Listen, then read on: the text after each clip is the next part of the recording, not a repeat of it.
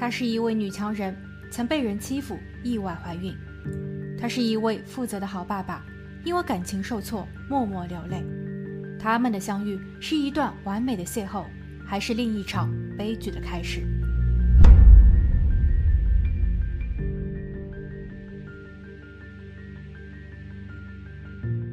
？Hello，大家好，我是鬼灵异。今天我们来说一说谢利尔与本的故事。一九九七年年底，谢利尔的老父亲开始撮合女儿和本。本。现年四十七岁，十三年前，他辞去了纽约环卫部门的工作，跟着父母移居到了滨州。本很快就找了一份建筑工作，他还在消防队做起了志愿者。待生活稳定，有了一定的人脉后，本参与了朋友们的小本生意，出售扫雪机，每天的生活可谓是相当充实。本一旦有了闲暇的时间，就会去到谢利尔的父亲那儿。谢利尔的父亲经营着一家旧货杂铺店，买卖一些二手的零部件和工具等。本一直就非常喜欢捣鼓汽车和发动机，所以经常需要购买这些配件，自然而然的就成了这里的常客。通过了解谢利尔的父亲，发现本为人老实、心地善良，而且非常有担当。他刚刚结束了一段十余年的婚姻，女方是滨州本地人。曾有过一段失败的婚姻，还带着两个女儿。本对他们非常友善，不仅在经济上给予支持，还非常耐心地教导着女儿们。他从不刻意要求两位女儿喊他爸爸，但是却用实际行动去感化着他们。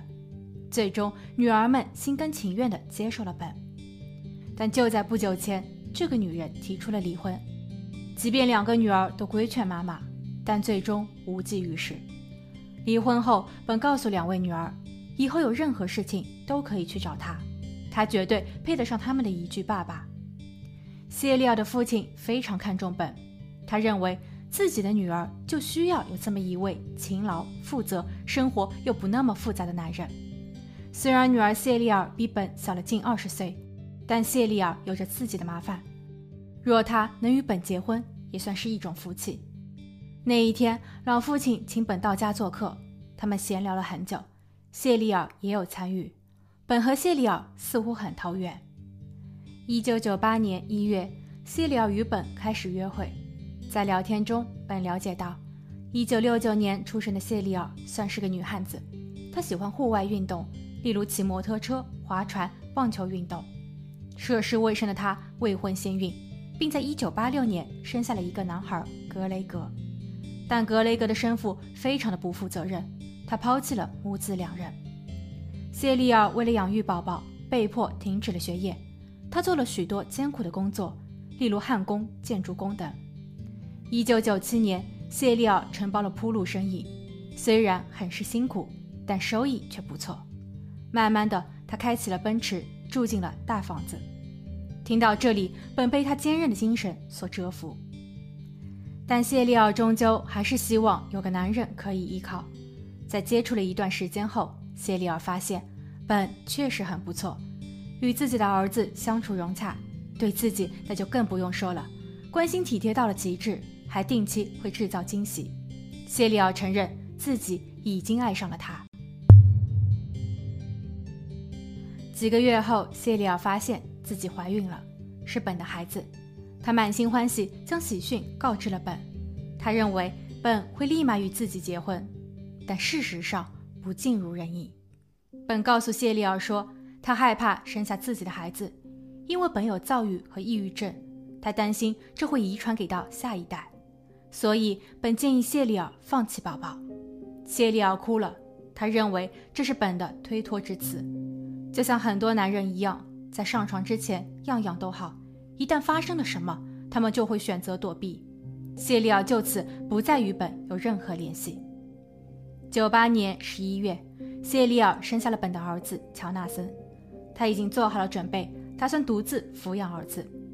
本在得知后，开始重新追求谢利尔。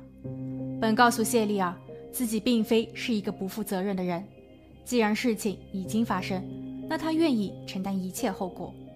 谢利尔拒绝了。其后的三年，两个人一直处于尴尬的状态。本想与谢利尔重归于好，给孩子一个完整的家，但谢丽尔却始终无法释怀。他的冷漠让这段情感陷入僵局。二零零一年十一月十六日，本的邻居报警称，他已经有两三天没有见到本了。他希望警方能够去到本的家做一下检查。警员抵达后敲门，但无人响应。绕屋一圈，他们发现所有的窗户都上了锁。警员只好找人撬开了车库大门。强行进入后，一股难闻的气味扑鼻而来。穿过过道的杂物间后，他们看见了趴在楼梯底部的本。他已经发生不幸多日了。警员通知了本的家人，前妻的女儿艾琳是第一批赶到现场的。她情绪激动，差点哭晕了过去。她说：“她其实很早就有了不祥的预感。本多年来一直跟抑郁做着斗争，在与前妻离婚后。”本的精神状态就开始有些不太稳定。后来，本认识了谢丽尔，似乎有所缓解，但因为谢丽尔的突然怀孕，执意要生下儿子，而后又多次拒绝本，不给本任何的弥补机会，并且不同意儿子使用本的姓氏，更不允许本与儿子见面，这导致本愈发的沮丧和挫败。案发一年前，二零零零年，本尝试自我了结。他划伤了自己的手腕和胸部，不过幸好被及时发现，在送往医院后得到了救治。医生给他开了药，在服用了一段时间后，本的身体和精神状态都在慢慢恢复。但在2001年6月，案发五个月前，当谢丽尔再一次拒绝本探望儿子，并状告本对其生活有所干扰，还申请了对本的限制令后，本再度病倒。他第二次尝试自我了结，幸好上帝又给了他一次机会。前妻的女儿艾琳认为，这一回肯定是本第三次的自暴自弃。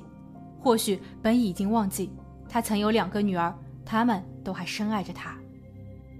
警员把这些信息一一记录，结合现场没有人为闯入的迹象，本的周围也没有任何可疑工具，警方认为本要么是意外跌落，要么。就是自我了结，但就在此时，法医却提出了质疑。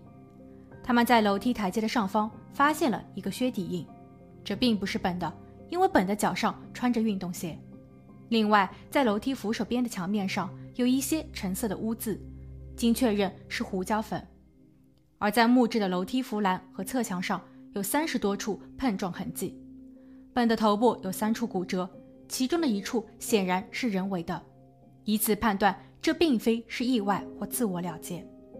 更为蹊跷的是，楼梯的下方发现了本的公务包，里面有一千美金的现金，这些都未被拿走，所以排除了入室盗窃的可能性。作案人的目标更像是冲着本来的。依据常理，警方首先需要调查的就是报案人以及与本产生矛盾的谢丽尔。报案人是本的邻居，他看上去似乎不那么老实。警方了解到，他经常会在本不在家的时候去到他的院子里溜达，这一行为难以理解。当警员向他索要靴子时，他显示出非常紧张的样子。邻居再三确认，什么时候才可以拿回靴子？他说他需要穿它们，这更是让警员疑惑：难道家里就没有其他的鞋子了吗？与此同时，警员还联系了谢丽尔。谢丽尔有些抵触，他表示自己没有什么可以交代的。本是自己最不愿意见到的人，他的不幸与自己没有关系。介于他的不配合，警员申请了对他家的搜查令。十一月二十日，案发四天后，警员带着搜查令来到了谢丽尔家。谢丽尔只能开门配合调查。他让自己的大儿子格雷格上楼照看弟弟。然后给自己倒了杯水，坐在客厅里接受了审问。谢利尔告诉警员，这三年来本一直在打扰他的生活，本会时不时的出现，或是开车路过他家时，对着谢利尔大吼大叫。自己已经做好了彻底要与本藕断关系的准备，并且就在今年的下半年，他已经开始与当地的一位警官约会。那一位警官叫马丁，案发时自己在家中带孩子。还和马丁互发短信。由于没有其他更多的发现，警员问谢丽尔索要了一双靴子后，暂时告退。之后，警员调查了谢丽尔的男友马丁，马丁佐证了谢丽尔的说辞。警员顺便查看了马丁的出勤工具，因为根据法医说，本曾遭到过重击，所以调查人员质疑是否是马丁使用了警用工具。马丁正在与谢丽亚谈恋爱，本的出现不合时宜，所以马丁存在作案动机。但后来这一可能被排除，马丁在案发时并不在现场，也没有迹象表明他与此事件有牵连。一周后，邻居和谢利尔的靴子都已经检查完毕，均与案发现场的脚印不匹配，所以案件又陷入了僵局。此时，前妻的女儿艾琳询问警员：“如果真的是有人作案，那么是否有调查过谢里尔的大儿子格雷格？因为在他的记忆中，本与谢里尔分手后，格雷格就开始记恨本。有一次，本过生日，格雷格送了一个蛋糕给他。”本尝了一口，然后立马就跑到了厨房，全给吐了。本说这蛋糕里面有毒。警员回忆了一下，似乎在整个调查过程中，谢里尔就一直袒护着儿子，他没有让警员接近过格雷格，也不同意警员与格雷格有所对话。现在想来，确实令人生疑。但由于格雷格尚未成年，根据当地的法律规定，没有谢里尔的同意，他们不可以单独约谈。不过，警员还是查到了另一起事件，就是在案发的三个月前，谢利尔曾报警说家里被人入室盗窃了，劫匪偷走了保险柜中的六千五百美元。谢利尔称自己知道作案人是阿普利尔和其男友艾文斯，而阿普利尔是自己的朋友，曾与谢利尔的哥哥约会过，他们还生下了一个孩子。后来，两人因为性格的不合而分手。这起案件在最后，谢利尔撤诉了。警员非常想知道，为什么胜算在握的案子，谢利尔不再追究。所幸的是，入室盗窃案犯之一的艾文斯，因为其他指控正在被关押，所以警员立马对他进行了提审。当警员刚开口询问说：“你知道我为什么在这里吗？”艾文斯立马回答：“因为本。”你们肯定已经查到了谢利尔花钱让我们除去本的事情。